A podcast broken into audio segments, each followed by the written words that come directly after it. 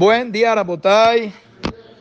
Dice el Ramá en el capítulo 98 de que el único amor que la persona tiene que mostrar, por lo menos en la casa de Borea Olam, es el amor que le tenemos a Borea Olam.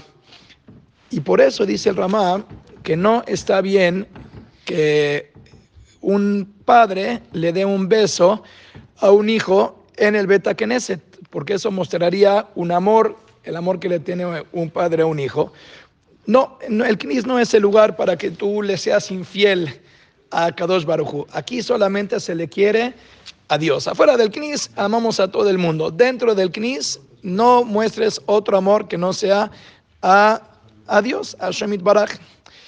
Ahora, eh, dice a mención que eso aplica únicamente cuando la persona saluda de esa manera tan cálida, por ejemplo, a un hijo, porque ese es un saludo de amor. O sea, ¿a qué viene todo esto? Porque una persona, el sábado que estábamos aquí, una persona que no viene seguido, me dijo que él nota que aquí saludamos Baruch Hashem muy cálido.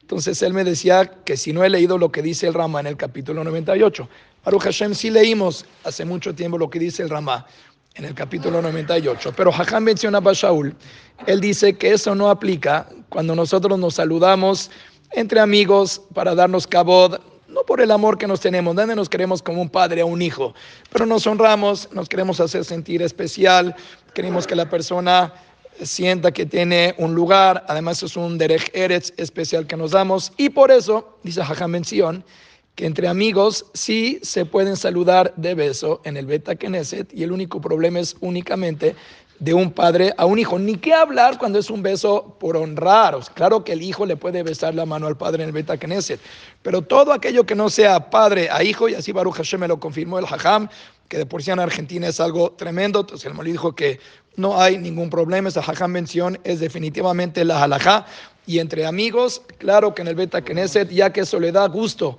a Kadosh Barujú que nosotros nos mostremos honor y nos saludemos. Claro, cada quien tiene sus formas, hay gente que le gusta, que no le gusta, ya le agarramos el modo a todos, Baruch Hashem, después de tanto tiempo, pero el que se siente honrado y se siente bonito de que le den un beso en el Beta Knesset, el Hajam mencionó, incluso me dijo más el Hajam, él me dijo que hay, un, hay una alajá, lo aleno nunca, a los abelim no se les puede decir shalom, no se les puede saludar de una manera, porque los abelim no tienen shalom mientras están eh, sentados en el suelo.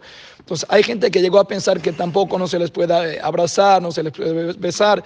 Me dijo el hajam que según eh, el hajam Obadia, incluso los abelim que están en el suelo, que no puede haber un saludo tan eufórico, si la persona siente que a la vez le va a hacer bien, darle un beso, darle un abrazo, también es permitido. Entonces, no hay más nahadruah para Dios que entre nuestros hijos nos honremos y nos mostremos ese tipo de acercamiento y que más que lo hagamos también para que la gente se sienta cómoda en el Beta Knesset.